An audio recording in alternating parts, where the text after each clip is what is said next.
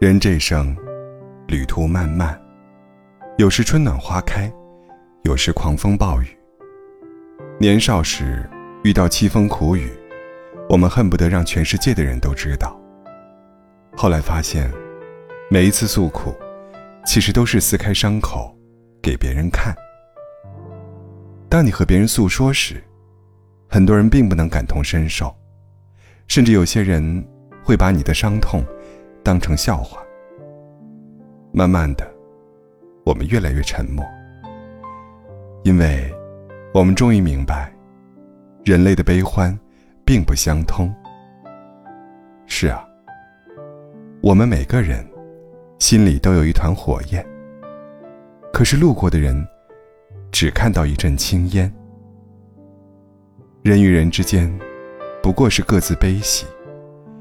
与其期望别人的感同身受，不如自己默默疗伤。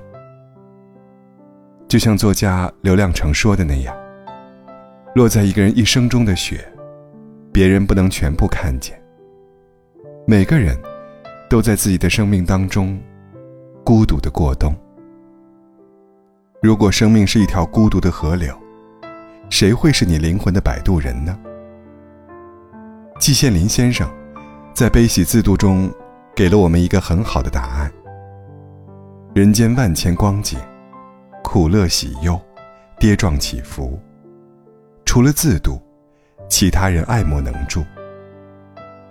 就算我们内心已经天翻地覆，对于别人来说，也不过是戏台上的一出无关紧要的戏。每个人的人生旅途，注定是单枪匹马，勇闯天涯。